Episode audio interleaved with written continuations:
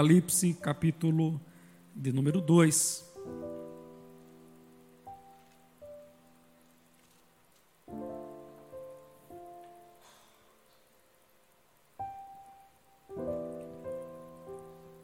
Nós iremos ler a partir do versículo de número 1 até o versículo de número 5. Diz assim a Sagrada Escritura: Escreve ao anjo da igreja de Éfeso: Isto diz aquele que tem na sua destra as sete estrelas, que anda no meio dos sete castiçais de ouro. Conheço as tuas obras o teu trabalho e a tua paciência, e que não podes sofrer os maus. Puseste à prova os que dizem ser apóstolos e não são, e tu os achastes mentirosos. Sofreste e tens paciência, e trabalhaste pelo meu nome e não te cansaste. Tenho, porém, contra ti que deixaste o teu primeiro amor. Lembra-te, pois, de onde caístes e arrepende-te e volta a praticar as primeiras obras. Senhor, nós queremos pedir que tu venhas a falar conosco nessa noite, assim como o Senhor tem falado nas noites anteriores, a cada terça que o teu povo tem se reunido sobre esse lugar, o teu povo tem sido edificado por meio das Escrituras fala com o meu coração, fala com o coração de cada um de nós aqui e nos permite sairmos desse lugar mais parecidos com o seu filho amado Jesus. É o que nós oramos em teu nome, Senhor. Amém e amém. Eu quero falar sobre escravos da apatia espiritual. Escravos da apatia espiritual. Esse texto é um texto que com certeza você já ouviu, não uma, nem duas, nem três vezes, mensagens, pregações em cima dessa passagem. E ela é uma passagem extremamente enriquecedora cada vez que a gente para para lê-la, meditá-la ou ouvir uma mensagem baseada nela.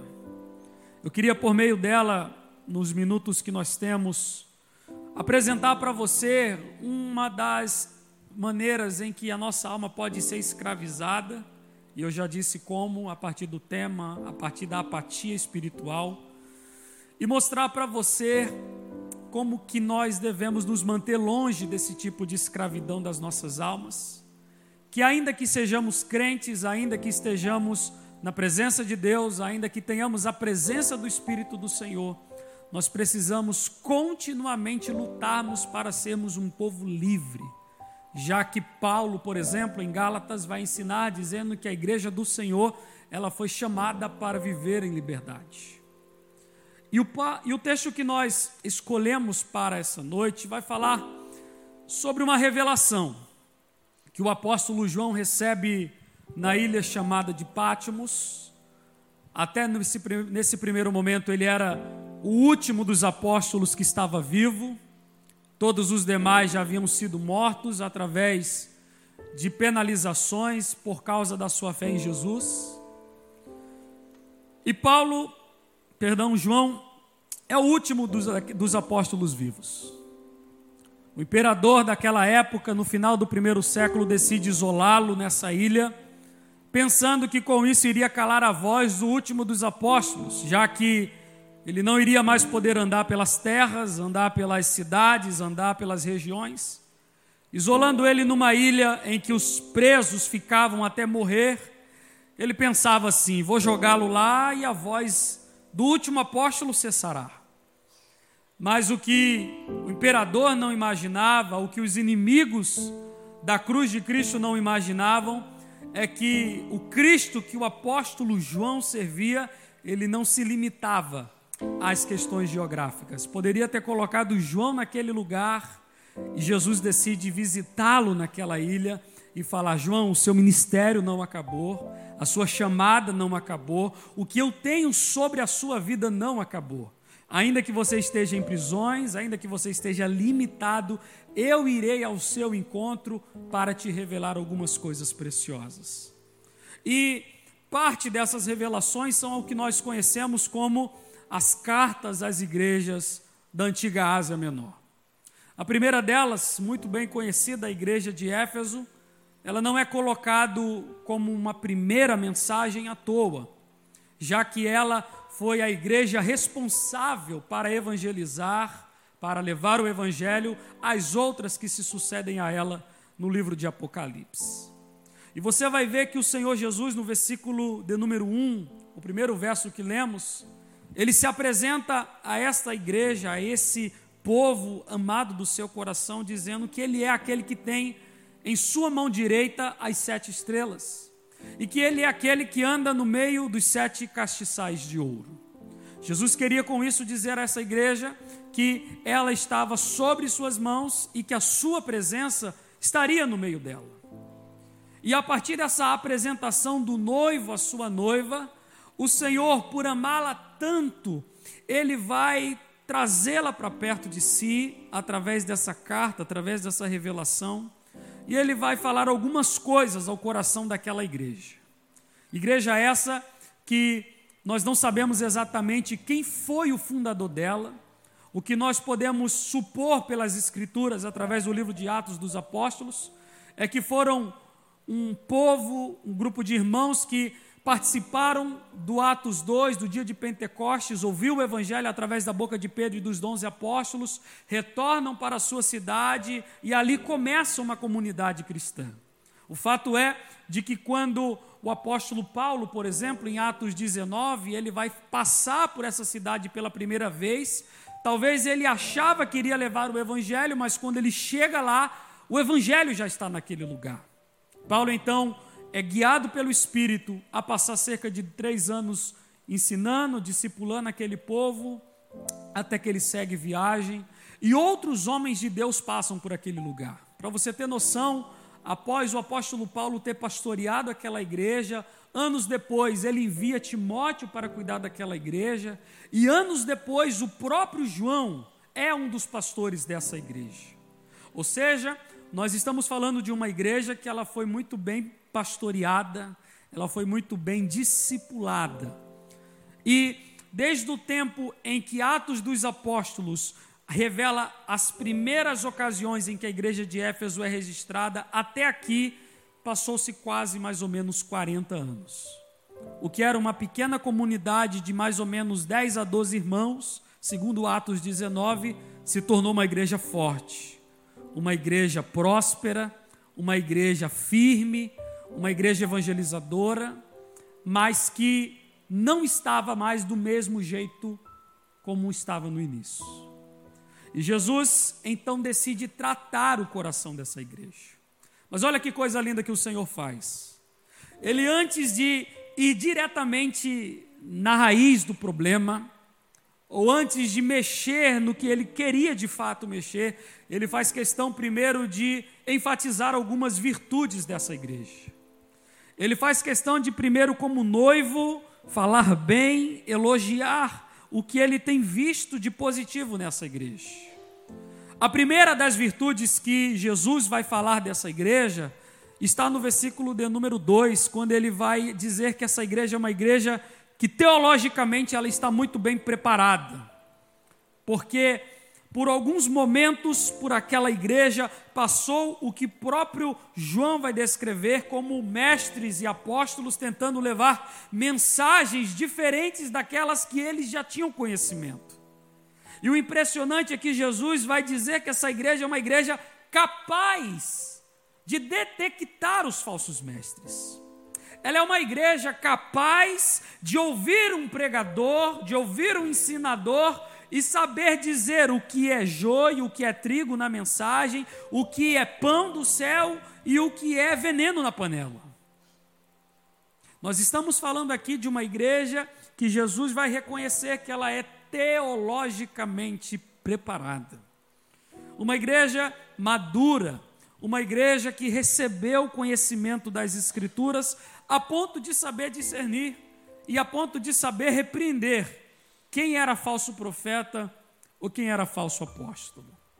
Jesus faz questão de elogiar isso e faz questão de dizer: Eu tenho visto como vocês têm sido zelosos pela minha palavra, e por isso ele faz questão de mencionar isso. Além dessa primeira virtude, nós vemos Jesus mencionando uma segunda virtude. Jesus vai dizer que essa igreja é uma igreja que, em meio aos anos em que ela está naquela cidade, ela é perseverante e ela é constante em meio às tribulações. E talvez falar isso a mim e a você pode não causar tanto impacto, porque nós vivemos em uma realidade, num contexto em que nós não temos o tipo de perseguição que esses irmãos recebiam. A cidade de Éfeso, para quem conhece um pouquinho da história, vai lembrar que ela é uma, uma cidade extremamente idólatra. Uma cidade onde havia um templo chamado Templo de Diana dos Efésios, onde era promovido grandes cultos de idolatria a essa deusa, aonde a cidade se envolvia com muita idolatria, com muita promiscuidade, com muita imoralidade e a ponto de qualquer cristão que quisesse seguir pelo caminho do Evangelho, eles eram perseguidos por isso. Eles eram fiscalizados, eles eram confiscados, eles eram perseguidos de N maneiras. E mesmo vivendo em um ambiente tóxico como esse, Jesus faz questão de dizer: Eu vejo a virtude de vocês serem constantes, porque já se passaram 40 anos mais ou menos e vocês ainda estão de pé. Vocês ainda me servem, vocês ainda não negaram o meu nome. Jesus reconhece essa virtude na vida desses irmãos. Jesus vai reconhecer em terceiro lugar, no versículo 3, que essa igreja, além de ser uma igreja teologicamente preparada, além de ser uma igreja constante e perseverante nas tribulações, ela é também uma igreja engajada no serviço do reino de Deus. Eu disse na introdução que essa igreja foi a responsável para levar o evangelho por toda a Ásia. E Paulo faz questão de dizer isso na, na, carta que ele manda aos Efésios, dizendo que a Ásia Menor, uma grande região do mundo antigo, estava sendo beneficiada pela pregação do Evangelho por conta dessa igreja. Ela era uma igreja que se preocupava em levar o Evangelho de Jesus. Ela era uma igreja que não tinha só teologia, ensino, mas ela tinha evangelização. Ela se preocupava com os perdidos, ela se preocupava com os povos gentios à sua volta e dizia: eles precisam receber a palavra de Deus. Por isso, Jesus, no versículo 3, ele vai dizer: Eu reconheço que vocês têm trabalhado pelo meu nome. Eu vejo como vocês têm se dedicado por levar a causa do Evangelho à frente e não tem se conformado em que ela fique apenas com vocês. E nós vemos Jesus reconhecendo uma quarta virtude nessa igreja, e você já vai entender onde eu quero chegar. No versículo 6, o Senhor vai dizer: Olha, tem algo em vocês que me agrada. Vocês odeiam a obra dos nicolaítas. Não existe um consenso exato de como que começou esse grupo chamado os Nicolaítas, mas o que se afirma entre os estudiosos da Bíblia Sagrada é de que foi um grupo que surgiu no primeiro século, do meio dos cristãos, e que viviam propagando outros ensinos diferentes do Evangelho de Jesus. Eles queriam pegar uma mistura do Evangelho do Senhor, mas também uma mistura com uma doutrina mais liberal, liberando os crentes à promiscuidade, a satisfazer os desejos do seu corpo, a comerem a comida sacrificada aos ídolos. E Jesus, ao perceber que essa igreja tem conhecimento desse grupo chamado Grupo dos Nicolaítas, esses irmãos de Éfeso, por eles serem preparados na palavra, eles rejeitam essas ideologias perversas eles têm a postura de rejeitar, de dizer: nós não queremos fazer parte disso, e o que depender de nós para lutar contra a obra dos nicolaítas, nós iremos fazer. Então, perceba comigo, Jesus, aqui de forma muito simples, rápida e objetiva, ele resume quatro virtudes que ele vê nessa igreja chamada Igreja de Éfeso. Você pode repetir comigo para memorizar? Diga primeiro assim: a Igreja de Éfeso era uma igreja teologicamente saudável. Segundo, a igreja de Éfeso era uma igreja constante e perseverante nas tribulações. Terceiro, diga assim: a igreja de Éfeso era uma igreja que se envolvia com o serviço do reino de Deus. E quarto lugar, diga assim: a igreja de Éfeso não compactua com a obra dos nicolaítas. Se o texto sagrado parasse por aqui, nós teríamos o retrato de uma igreja perfeita, uma igreja maravilhosa. Mas nós estamos falando de alguém que tem compromisso com essa igreja. Ao mesmo tempo que Jesus tem a integridade de ver as virtudes e ver os valores e reconhecê-los, ele também tem o compromisso de apontar o que não lhe agrada. Porque um relacionamento verdadeiro implica isso. O fato é de que na Bíblia Sagrada, todas as vezes em que a palavra noiva aparece se referindo à igreja, ela também poderia ser traduzida por esposa. E a palavra noivo, sendo referida a Jesus, no grego também pode ser traduzido como esposo. Então nós estamos vendo uma carta de um marido para uma mulher. E o marido, que é zeloso por falar das suas virtudes, mas não abre mão de falar daquilo que ela precisa mudar. Porque o amor verdadeiro implica isso. O amor verdadeiro implica em você, além de apresentar as virtudes da sua esposa ou do seu esposo, apontar, falar para ela, mas você não pode deixar passar despercebido aquilo que precisa ser mudado. É claro que às vezes a gente no casamento acaba fazendo errado, né? A gente tem muito mais facilidade de apontar os erros do que os acertos. Mas nós vemos com Jesus aqui uma lição sobre isso. Ele faz questão de apontar quatro virtudes e depois ele fala o que precisa ser melhorado, o que precisa ser mudado. E se você acompanhar comigo, no versículo de número 4, Jesus vai apontar o que a sua noiva, o que a sua esposa precisa mudar e que estava aí sim, de uma certa forma, escravizando a vida daquela igreja. No versículo 4, Jesus vai dizer: Tenho, porém, contra ti que você deixou o seu primeiro amor.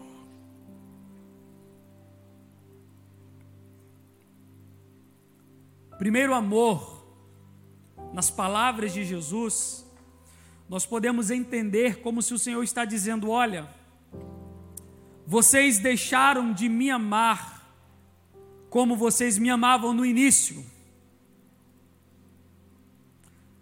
Vocês deixaram de me amar com a qualidade e com a intensidade com a qual vocês me amavam no início do nosso relacionamento. E é aqui aonde entra o tema da nossa série, para que você possa entender aonde nós queremos chegar com ela. Quando Jesus denuncia que essa igreja está esfriando no seu amor, ele está falando de apatia espiritual. Ele está falando de um estado em que aquela igreja está, que não é o estado que ele gostaria que ela vivesse. É um estado em que eu denomino, em que eu chamo de uma apatia espiritual para você sair daqui entendendo um pouco melhor o que, que significa a palavra apatia, eu defino da seguinte maneira: apatia é a condição de quem não mais se comove. Quando eu falo fulano está muito apático, eu estou dizendo ele perdeu as capacidades de se comover diante de algo. Quando eu digo apatia, eu estou dizendo que está faltando motivação, está faltando vigor, está faltando entusiasmo, ela está em um estado de desânimo e de ausência de energia. É justamente isso que Jesus está dizendo a essa igreja. Olha, vocês com o tempo acabaram permitindo estar sobre a vida de vocês, sobre o dia a dia de vocês, quer seja na vida comunitária como igreja, quer seja na vida individual de vocês, uma apatia espiritual da qual vocês não estão percebendo.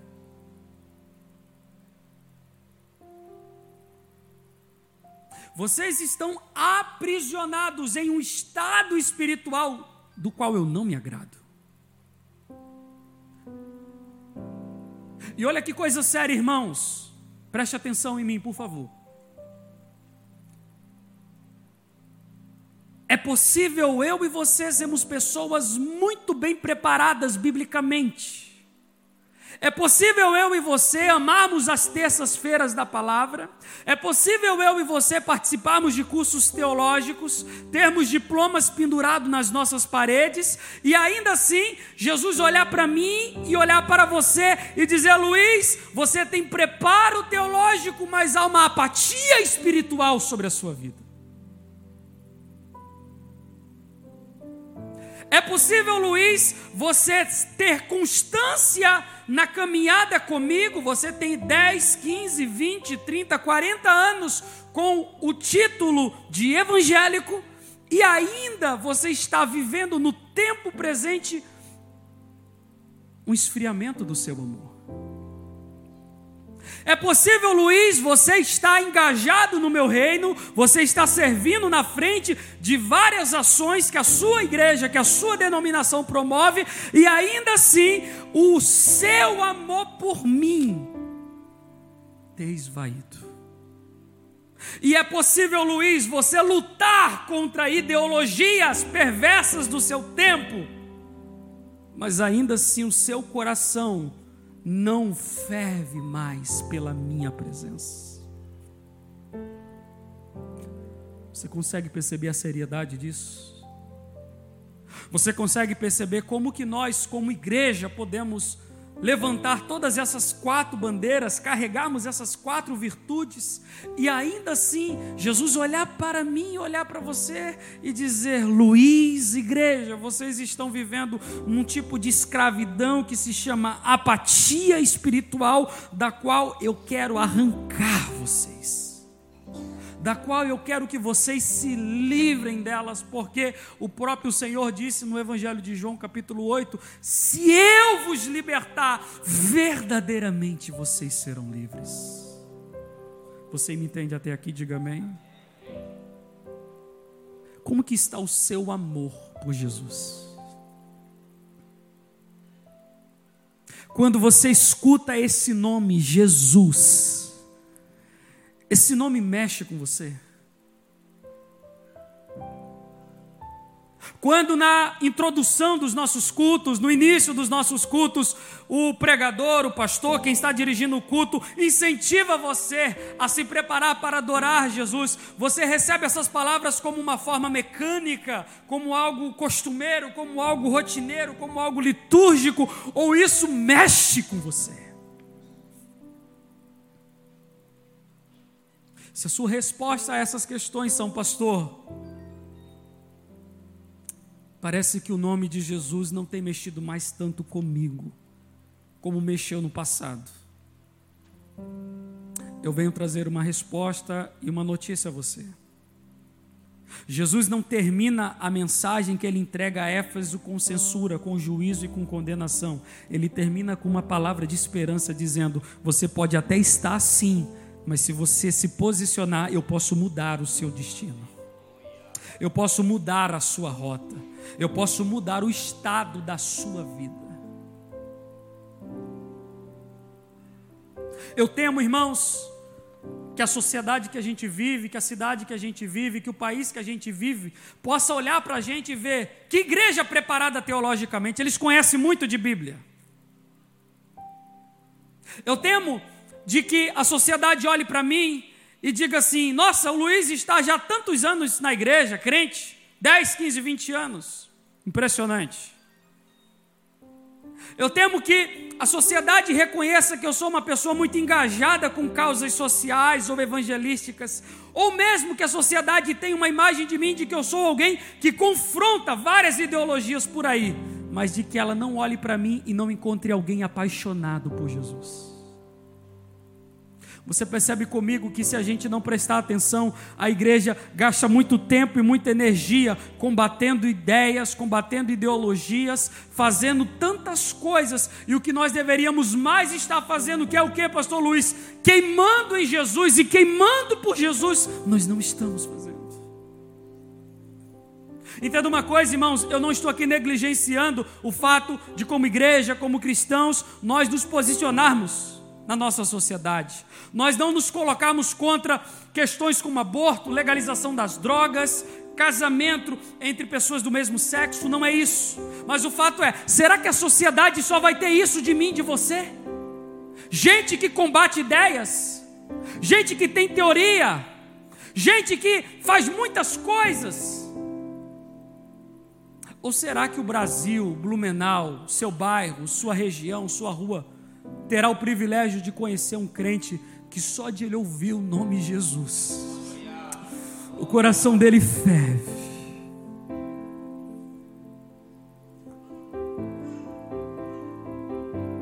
Eu vi uma postagem essa semana que ela tinha um tom de meme, mas ela carregava uma verdade, já. Talvez alguns de vocês viram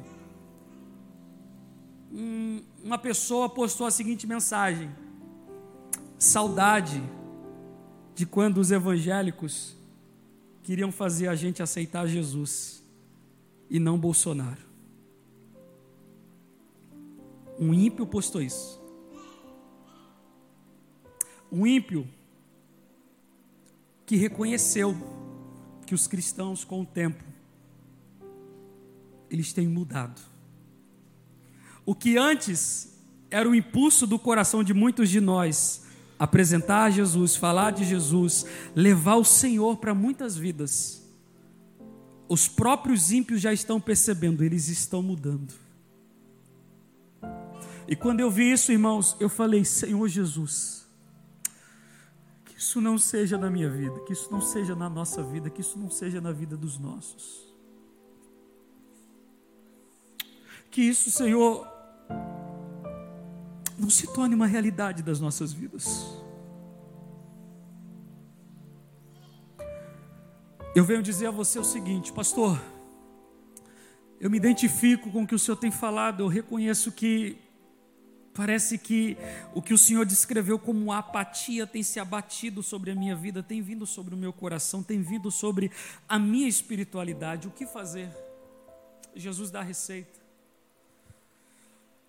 no versículo de número 5, de forma muito breve, ele vai dizer o que precisa ser feito para quem quer mudar a situação da sua vida espiritual, quem quer largar essas cadeias de, espírito, de, de apatia espiritual e voltar a ser livre em Deus. Versículo de número 5, Jesus vai dizer: Lembra-te, pois, de onde você caiu, arrepende-te e pratica as primeiras obras. Primeira coisa que o Senhor leva a Éfeso e a mim a você fazer é lembre-se de quem você um dia já foi. Lembre-se de quando foram os primeiros momentos que nós nos encontramos, ou nos primeiros momentos em que eu me revelei a você. Lembre-se dos primeiros cultos que você participava, dos primeiros congressos que você ia, dos primeiros cultos de ensino que você participava, das primeiras escolas bíblicas que você estava. E veja e lembre como estava o seu coração.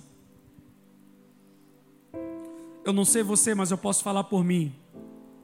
Eu lembro que nos meus primeiros anos, nos primeiros meses de crente na pessoa de Jesus, ainda adolescente, lá no nordeste do país, morei sete anos lá. O domingo era o dia mais intenso da semana, porque nós íamos para a escola bíblica Jaison, que começava às nove horas, mas sete horas da manhã tinha a oração dos jovens. Os jovens da igreja se reuniam para orar das sete às nove. Cinco minutos antes de começar a escola bíblica, eles faziam um círculo, oravam e abençoavam o dia, ia para a escola bíblica. Escola bíblica começava às nove e até onze e meia da, da manhã. O pastor abençoava, dava a benção apostólica. Vão para casa almoçar, gente. Domingo à tarde, duas horas da tarde, volta para a igreja. Vai ter evangelismo. Vai pelas ruas. Vai entregar panfleto, vai convidar a gente para o culto da noite, vai falar da festividade, ou no nosso caso, muitas vezes, vai convidar eles para o culto de jovens que vai ter à noite. Nós íamos até 5 horas da tarde, 5 e meia da tarde. Acabava o evangelismo, voltava para casa rápido, tomava um banho, tomava um café, ia para a igreja. O culto começava às 7 horas. Normalmente acabava 9, 9 e 15 mas dependendo do que acontecia, até mais tarde, até 10, 10 e meia, seja lá o que Jesus preparava para aquela noite. E sabe o que eu não conseguia encontrar naquela época? Um coração que murmurava de qualquer coisa. Um coração que estava apaixonado por Jesus. E que, independente do que ele pedisse, eu estava disposto a dar. Mas o tempo passa e a responsabilidade recai. E o espírito volta a perguntar: Luiz, se você precisasse voltar a essa rotina, você faria as mesmas coisas com o mesmo coração?